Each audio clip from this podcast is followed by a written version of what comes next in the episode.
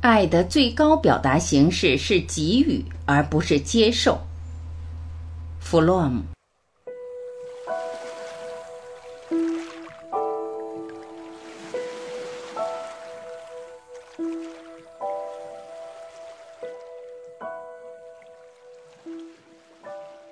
一，爱是给予，而不是接受。主动性的一个概念，一个现代的主动性概念，指的是花费精力以实现外在目的；而主动性的另一个概念，则是指人的内在力量的使用，它不管是否引起外在之变化。斯宾诺莎对后一种主动性概念已做了极其清楚的阐述。它区别了主动和被动情感之间、行动和情欲之间的不同。在主动情感的运动中，人是自由的，他是情感的主人；在被动情感的运动中，人是被驱使的。什么是动力的对象，连他自己都不知道。这样，斯宾诺莎得出结论：善和力量是同一个东西。妒忌、猜疑、野心，任何的贪婪都是情欲；爱是一种行动，是人的某种能力的实践。它只能在自由的情况下实践，从来都不是强迫的后果。除了瞬息之间，性行为永远不会在两个毫不相爱的人之间架起桥梁。爱是一种主动活动，而不是一种被动的情感。它是分担，而不是迷恋。在最性特征可以这样描述：爱主要是给予，而不是接受。二，给予是爱的最高表达。给予是潜能的最高表达。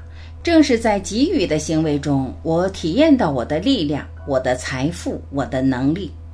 这种提高生命力和潜能的体验，使我充满了欢乐，因为我作为留意、消耗。活着的我，而体验着我自身，因此是快乐的。给予比接受更快乐，并不是因为它是一种被剥夺，而是因为在给予的行为中表示了我生命的存在。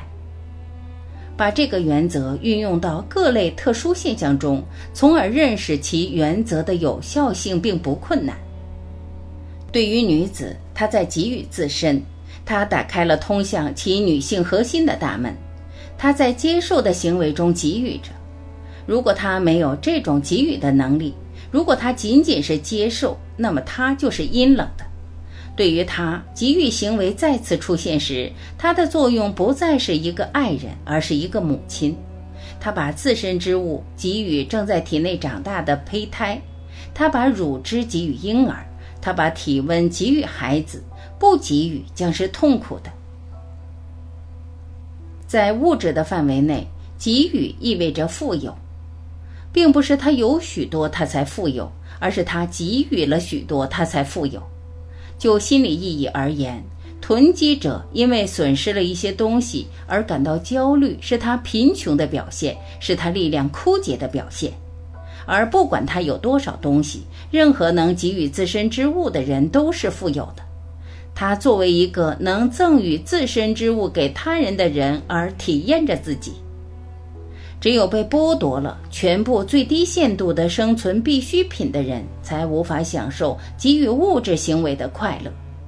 但是日常经验表明，在一个人眼中，什么是最低限度的必需品，不仅取决于他实际拥有的财产，同样也取决于他的性格。众所周知，贫穷者比富有者更愿意给予。然而，贫穷超过了一定的界限就不可能给予，并且贫穷也是堕落。这并不仅仅因为贫穷所直接引起的苦难，而且因为它剥夺了贫穷者给予的快乐。然而，最重要的给予范围不是物质的领域，而是特定的人类王国。一个人把什么给予另外一个人呢？他给予了他自身之物，给予了他所具有的最宝贵的东西，给予了他的生命。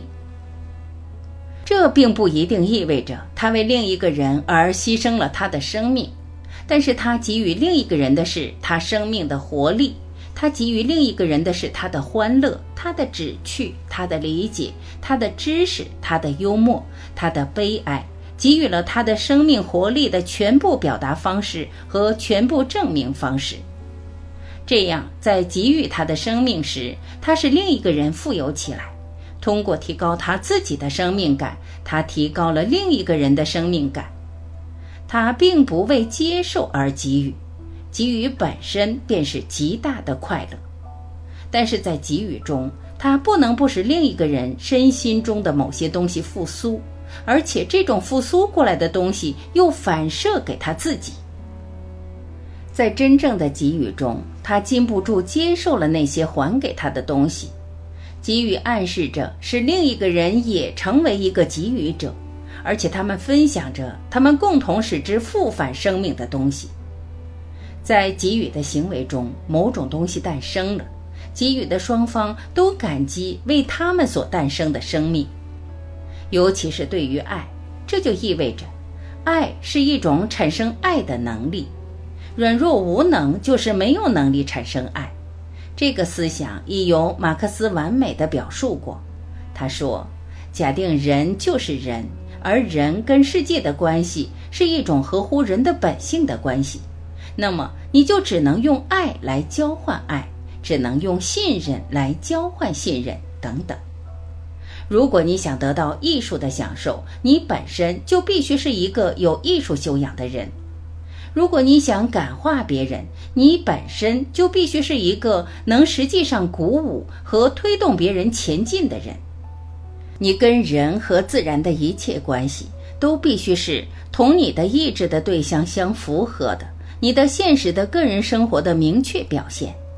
如果你的爱没有引起对方的反应，也就是说，如果你的爱作为爱没有引起对方对你的爱，如果你作为爱者用自己的生命表现没有使自己成为被爱者，那么你的爱就是无力的，而这种爱就是不幸。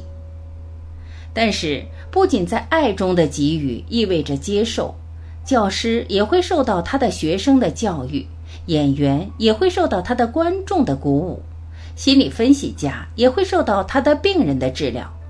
只要他们并不把对方作为对象看待，而是真正生产性的相互联系在一起，几乎无需强调这样一个事实：即作为给予行为表现出来的爱的能力，依靠人的性格发展。它以获得某种以生产性为主的取向为前提，在这种取向过程中，人克服了依赖、自恋的无限权利和利用他人的愿望或囤积的愿望，而且获得了对其自身的人知能力的信心，获得了依靠自己的能力去实现自己的目标的勇气。缺乏这些，他便会害怕给予他自己，因此也就害怕爱。